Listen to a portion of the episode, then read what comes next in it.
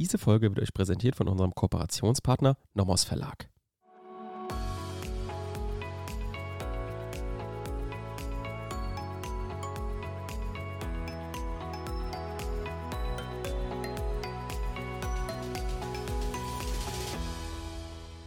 Willkommen zu einer neuen Folge Kurzerklärt. Heute unterwegs im Strafrecht. Wir befinden uns in einem ultrageilen Thema und zwar den Brandstiftungsdelikten. Warum machen die Brandstiftungsdelikte so viel Spaß? Die machen deshalb so viel Spaß, weil wir in diesem Aufbau uns sehr gut zurechtfinden. Jedenfalls ist es bei mir so und ich hoffe, ich kann das euch irgendwie rüberbringen, denn wir haben uns in der letzten Folge schon angeguckt. Wir befinden uns bei Paragraph 306 fortfolgende und hier ist es eben so, dass die, ich glaube 1998 war das, ähm, das neu konzeptioniert haben. Also sie haben äh, praktisch alle Brandstiftungsdelikte jetzt in den Paragraph 306 a bis f gepackt. Und daher wissen wir auch, ah, dann ist das nicht stückweise entstanden, wo man dann hier mal einen Paragraphen dazu gesetzt hat, mal hier, sondern die haben das komplett erneuert. Das heißt, es ist eigentlich gut strukturiert, wie ich finde. Natürlich gibt es da auch äh, natürlich wieder ordentlich Kritik dran, das ist klar, ähm, weil dadurch nicht alle Probleme beseitigt wurden, sondern auch ein paar neue geschaffen wurden. Aber es ist natürlich auch für uns gut, dann haben wir was zu lernen im Jurastudium. Und äh, ja, wenn alles immer klar wäre, dann äh, wird es ja das Jurastudium irgendwie auch nicht geben, beziehungsweise es wäre nicht so lang. Gut, was vielleicht jetzt auch nicht so schlecht wäre. Aber gut, ähm, mal dahingestellt.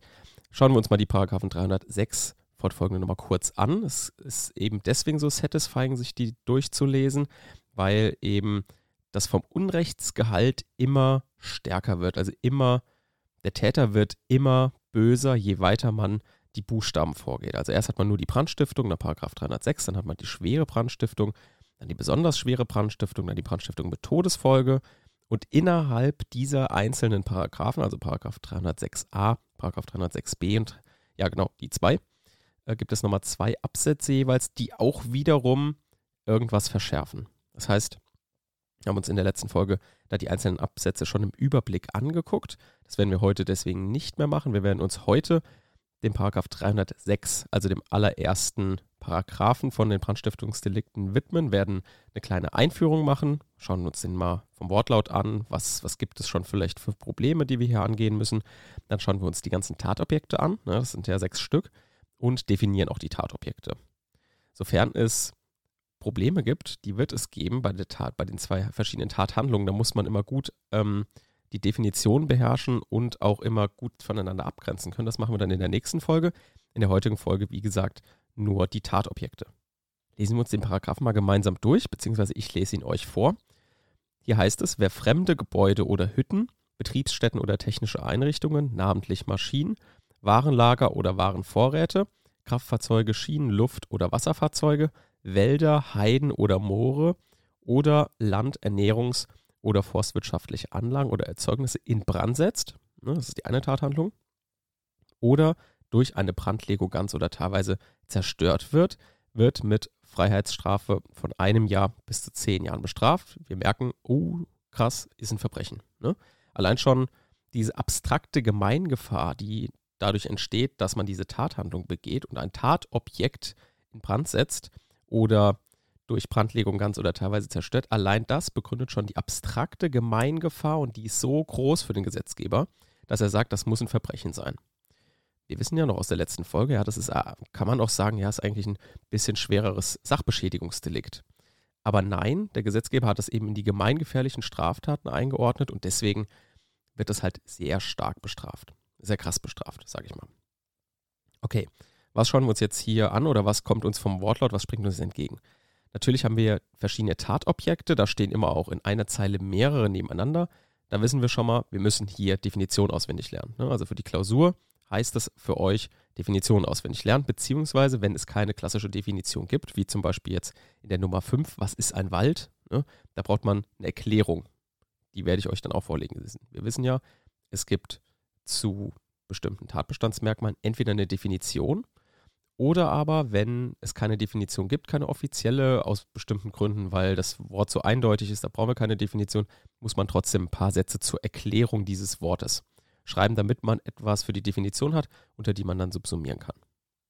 Neben den vielen Definitionen, die wir jetzt lernen müssen, sehen wir natürlich auch, dass es irgendwie vom Wortlaut her im Plural ist. Ne? Wer fremde Gebäude oder Hütten, nehmen wir jetzt mal die Hütten, da könnte man erstmal annehmen, ja, man muss also mehrere Hütten in Brand setzen. Also eine Hütte reicht nicht aus, um das Tatbestandsmerkmal oder das Tat genau das Tatbestandsmerkmal aus der Nummer 1 zu verwirklichen. Das ist natürlich Quatsch. Natürlich ähm, ist auch damit die Einzahl gemeint. Einfach vom Sprachgebrauch ist es oft so, dass man im Deutschen eben auch den Plural benutzt, gerade in so Strafgesetzen. Und deswegen ist natürlich auch, wenn man nur eine einzige Hütte in Brand setzt, hat man Paragraph 306 verwirklicht. Hm? Also merken, lasst euch nicht von dem Plural verwirren. Dann merken wir, ähm, dass die Tatobjekte abschließend sind. Das heißt, es gibt eben nicht sowas wie, wo am Anfang steht, ja, wer Fremde, insbesondere Gebäude oder Hütten und so weiter, weil das insbesondere würde dann darauf hinweisen, dass vielleicht noch andere Tatobjekte gibt. Aber nein, hier gibt es so ein Wort nicht, was uns den, den Anwendungsbereich eröffnet, sozusagen für weitere Tatobjekte. Den gibt es hier nicht. Und deswegen ist ähm, Paragraph 306 Absatz 1, Nummer 1 bis 6 auch abschließend. So, was gibt es jetzt hier für Tatobjekte, beziehungsweise was für Definition? Es gibt hier einmal die Gebäude oder Hütten. Da haben wir einmal ein Gebäude, ist ein mit dem Grund und Boden verbundenes Bauwerk, das den Eintritt von Menschen ermöglicht und geeignet und bestimmt ist, dem Schutze von Menschen oder Sachen, nicht notwendig zum Wohnen, zu dienen und Unbefugte abhalten soll. Das ist praktisch eine Definition, die ihr euch merken könnt für das Gebäude. Hütten sind in ihren Maßen, insbesondere in Größe und Festigkeit, geringer einzustufen als Gebäude. Mindestanforderungen an eine Hütte sind, dass sie ein selbstständiges, unbewegliches Ganzes bildet, eine nicht geringfügige Bodenfläche bedeckt und gegen äußere Einwirkungen genügend dauerhaft und fest abgeschlossen ist. Als Hütte angesehen wurde zum Beispiel ein Wochenendhäuschen als Büro oder Lager genutzten Container und eine nicht abgeschlossen und ein nicht abgeschlossener Raum bildende Jahrmarktsbude. Ja, das könnt ihr euch als Beispiele merken. Werbung. Auch heute haben wir wieder eine Empfehlung für euch und zwar eine Empfehlung, die so ein bisschen auch an unsere Zivilrechtsfolgen anknüpft. Da haben wir euch nämlich ein Buch empfohlen, was wir auch immer so ein bisschen zur Recherche benutzen und da auch ein paar Fälle immer rausnehmen. Das ist das Casebook BGB AT gewesen. Jetzt stelle ich euch aber heute das Casebook Strafrecht allgemeiner Teil vor. Das ist praktisch das Pendant zum Zivilrecht und funktioniert genauso. Also dort sind ähm, Leitentscheidungen abgedruckt und ähm, bringen euch praktisch einerseits natürlich die Sachverhalte aus Gerichtsentscheidungen, aber auch die Lösung aus Gerichtsentscheidungen bei. Und das Gute ist, es wird nicht einfach die Lösung vom Gericht wiedergegeben, sondern oft auch nochmal andere Ansichten präsentiert, was einerseits natürlich super ist, weil ihr dann praktisch schon anhand von Gerichtsentscheidungen lernt. Das heißt, ihr wisst, kennt diese Entscheidung, das ist ja oft auch für Klausuren sehr wichtig, und lernt aber auch Klausuren zu schreiben, weil dort natürlich klassisch Sachverhalt und Lösung abgedruckt ist. Das heißt, ihr könnt theoretisch erstmal anhand des Sachverhalts selbst versuchen zu lösen. Dann schaut ihr, was hat das Gericht gesagt und dann, was ist vielleicht die Meinung des Autors oder gibt es noch andere Ansichten dazu. Finde ich eigentlich eine gute Sache. Deswegen habe ich mir das Buch auch rausgesucht, um es euch zu empfehlen. Und damit Werbung Ende.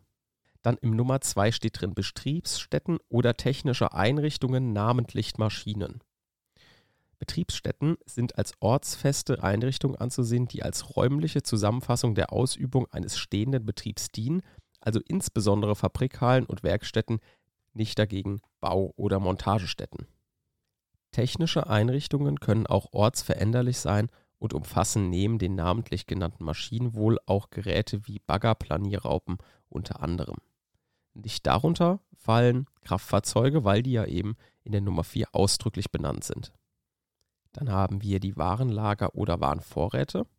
Als Warenlager gelten Räumlichkeiten, in welchen bestimmungsgemäß größere Vorräte von Waren gespeichert werden, um sie für den Bedarfsfall in Bereitschaft zu haben.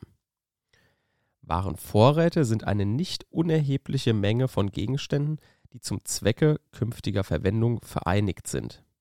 Nummer 4 heißt es Kraftfahrzeuge, Schienen, Luft- oder Wasserfahrzeuge.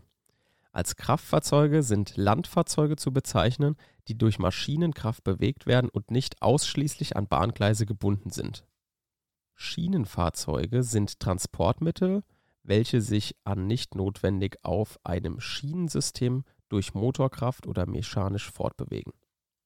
Luftfahrzeuge sind Flugzeuge, Drehflügler, Luftschiffe, Segelflugzeuge, Motorsegler, Frei- und Fesselballons, Drachen, Fallschirme, Flugmodelle und sonstige für die Benutzung des Luftraums bestimmten Geräte sowie Raumfahrzeuge, Raketen und ähnliche Flugkörper, soweit sie den Luftraum nutzen und sie sich noch nicht bzw. nicht mehr im Weltraum befinden. Unter Wasserfahrzeugen ist die Gesamtheit aller für die See-, Binnen- und Flussschifffahrt genutzten Fahrzeuge zu verstehen, unabhängig von ihrer Art und Größe, sodass neben Schiffen auch Boote, Kähne und Flöße von 306 erfasst werden. Dann haben wir die Nummer 5. Hier heißt es Wälder, Heiden und Moore.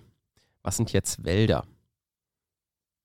Für das Vorliegen eines Waldes ist es erforderlich, dass eine zusammenhängende Bodenfläche ganz oder zum größten Teil mit Bäumen bestanden sind, ist, bestanden ist. Für Heiden und Moore gibt es jetzt keine offizielle Definition, jedenfalls habe ich dafür keine gefunden man kann das dann so ein bisschen aus dem Sprachgebrauch erklären. Was sind jetzt Heiden, was sind Moore?